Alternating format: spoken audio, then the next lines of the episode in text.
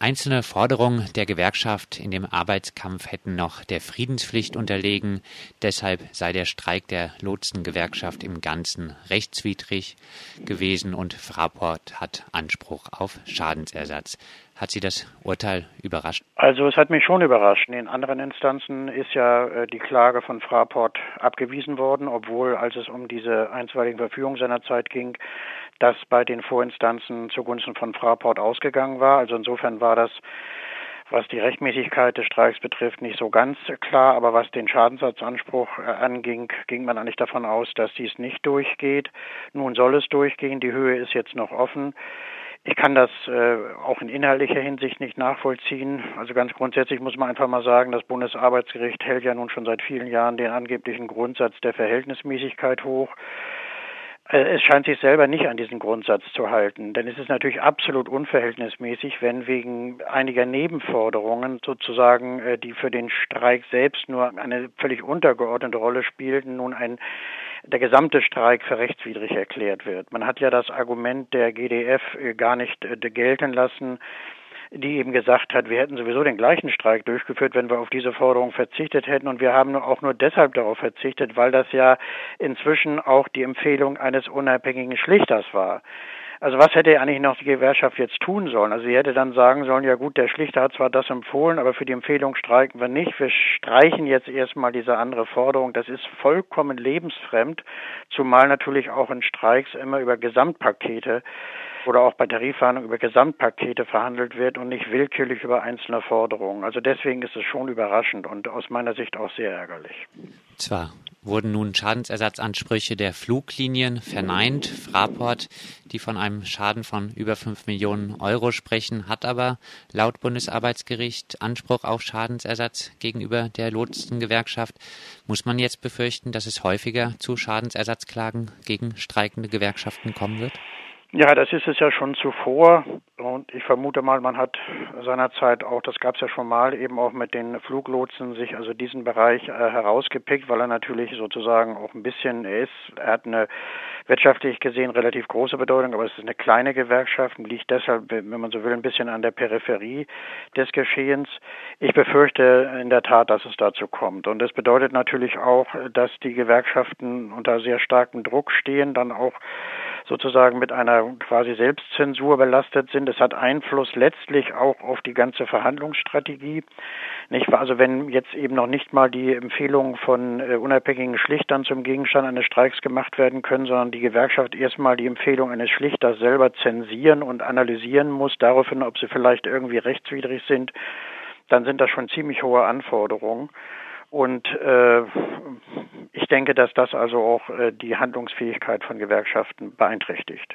Sie haben es angesprochen, der Streik hat im äh, Transportsektor stattgefunden, ein Sektor, der stark in der Öffentlichkeit präsent ist und bei dem man durch Streiks auch schnell wirtschaftlichen Schaden anrichten kann.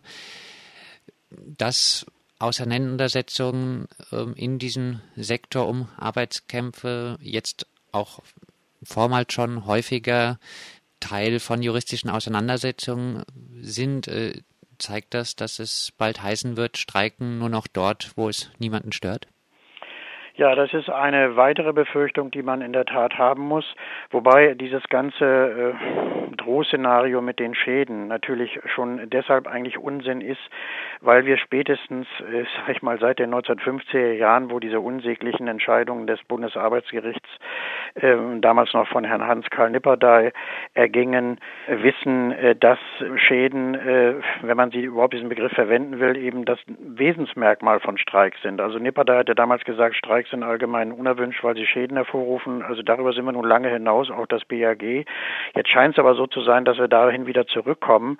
Es geht einfach darum, nochmal klar zu machen. Ich denke, sowohl in der juristischen Diskussion wie aber auch in der Haltung der Gewerkschaften und in der Debatte in der Öffentlichkeit zum Streik gehört der wirtschaftliche Schaden. Punkt. Wenn er nicht dazugehört, gibt es ihn nicht. Also deswegen kann man auch nicht aus meiner Sicht über den Umweg irgendwelcher Konstruktion angeblicher Verstöße gegen die Friedenspflicht dann zu Schadensersatzforderungen kommen kommen. Wobei mal ganz davon abzusehen wäre, dass es in anderen Ländern dieses Problem in den äh, zentralen Ländern der Europäischen Gemeinschaft Italien, Belgien, Frankreich äh, gar nicht gibt. Das heißt, dort ist es so, dass das Streikrecht auch individuell besteht. Also jeder Einzelne hat ein Grundrecht auf Streik. Und das Grundgesetz gewährt das Koalitionsrecht für jedermann und alle Berufe. Da steht noch nicht mal drin für die Gewerkschaften, da steht drin für jedermann und alle Berufe. Also darauf müssen wir uns jetzt mal endlich wieder besinnen. Gerade auch das BAG, das bedarf hier der massiven Kritik, denke ich, von juristischer Seite ebenso wie auch der Öffentlichkeit. Wenn das nicht geschieht, dann können wir wieder zurückgehen in die 1950er Jahre. Und ähm, davor kann ich also nur warnen, das würde letztlich äh, eine massive Beeinträchtigung der gewerkschaftlichen Betätigungsfreiheit in diesem Land bedeuten. Sie haben uns gegenüber einmal gesagt, Recht wird dadurch gesichert, dass gestreikt wird. Beginnt da nun ein Teufelskreis? Aus Angst vor dem Recht wird weniger gestreikt werden und dadurch verschlechtert sich auch die Rechtslage weiter? Ja, das ist sehr wohl möglich. Ähm, die Antwort darauf kann eigentlich nur sein, verstärkte Solidarität, so wie das ansatzweise ja auch bei dem Eisenbahnerstreik gewesen ist, dem letzten, parallel zu den Auseinandersetzungen äh, zum Tarifeinheitsgesetz. Äh, das war sehr schwierig, die Solidarität, weil ja in der Öffentlichkeit auch die GDL dort unter massivem äh, Druck stand. Die GDF ist eine wesentlich kleinere Organisation. Inzwischen haben die sich ja auch zusammengeschlossen. Aber hier, denke ich, ist Solidarität in der Öffentlichkeit notwendig, denn die Auseinandersetzung der GDF, die wird letztlich damals genauso wie es mit der GDL war, auch äh, stellvertretend für alle anderen geführt.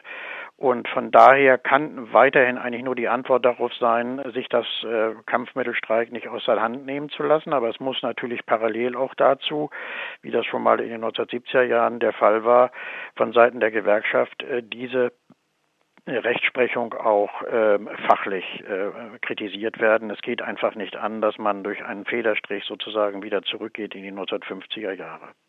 Das sagt Dr. Rolf Gefgen, Arbeitswirtschaftsrechtler und Autor aus Hamburg. Mit ihm sprachen wir über die Bedeutung der Entscheidung des Bundesarbeitsgerichts, das einen Fluglotsenstreik im Jahr 2012 für rechtswidrig erklärt hat und dem Frankfurter Flughafenbetreiber Fraport Schadensersatz gegenüber der Lotsengewerkschaft GDF einräumt.